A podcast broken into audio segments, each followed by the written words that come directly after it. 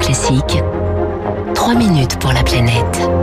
Et c'est même tout de suite. Bonjour Victoire Fort. Bonjour Dimitri, bonjour à tous. Nous partons ce matin en Écosse, dans la région montagneuse des Hautes Terres, les Highlands, hein, où le lièvre variable est en danger à cause du réchauffement climatique. Mais d'abord Victoire, qu'est-ce que c'est que ce lièvre variable? On l'appelle plus amicalement le blanchon, 51 cm à l'âge adulte, de grandes, de grandes oreilles, bref, un lièvre qui a la particularité de changer de robe pour les fêtes. Quand l'hiver arrive, son pelage se modifie d'un brun gris au blanc, blanc comme neige, tenue camouflage impeccable, sauf que de la neige, il y en a de moins en moins, mais le lièvre, lui, conserve sa mue hivernale. Michel Bouche travaille comme technicien du patrimoine au Parc national des Écrins. Cette mue, en fait, ne dépend pas de la couverture neigeuse. Ça dépend de la durée du jour, ça dépend de la température, mais qu'il y ait de la neige ou qu'il n'y en ait pas, euh, le lièvre, il va, il va muer quand même. Il y a plusieurs problèmes. Il y a effectivement ce problème d'enneigement qui fait que le lièvre variable n'est plus protégé par sa coloration euh, immaculée euh, quand on manque de neige et il devient effectivement une, une proie euh, facile.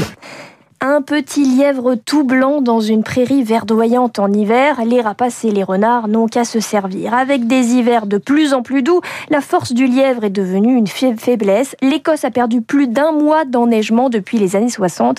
Lièvre en danger, alertent les scientifiques. Est-ce que ce réchauffement climatique, Victoire, met ce lièvre en danger ailleurs dans le monde? En France, la vigilance est accrue. Le lièvre variable était présent dans le massif de la Chartreuse. Il a disparu il y a quelques années. Dans le Vercors, il en reste très peu et l'espèce se mélange à présent avec, le lièvre d'Europe.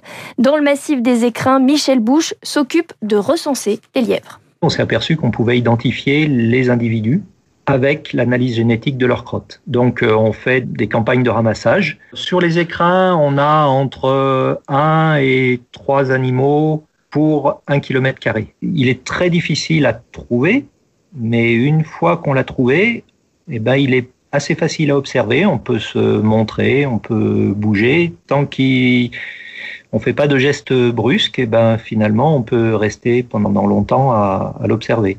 La question est de savoir comment le lièvre va s'adapter dans les prochaines années qui promettent d'être de plus en plus chaudes. Johan Van Baren, professeur à l'université de Rennes, travaille sur l'impact du réchauffement hivernal sur la biodiversité. Le problème du changement climatique, c'est que c'est quelque chose de très rapide et que chaque espèce y réagit, mais chacune à sa manière. Et comme chaque espèce réagit indépendamment des autres espèces de son écosystème, c'est la désynchronisation euh, spatiale et temporelle entre les espèces. Les horloges sont déréglées et c'est toute la chaîne alimentaire qui est bousculée. Dès qu'il y a une ressource en moins, bah, tous les animaux qui vivaient aux dépens de cette ressource, soit ils s'adaptent à une autre ressource, mais encore faut-il qu'il y en ait une, soit ils disparaissent on peut craindre des réactions en cascade. Si les lièvres variables sont trop vulnérables, c'est la population de son prédateur particulièrement bien nourri qui va augmenter, sauf que l'année suivante, le prédateur n'aura plus de proie à chasser. Bref, une espèce, une espèce menacée ne l'est jamais seule.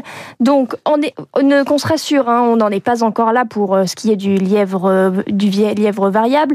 Le blanchon pourrait peut-être s'adapter et garder sa robe d'été toute l'année. Il va falloir qu'il se dépêche hein, quand même, ce charmant Blanchon.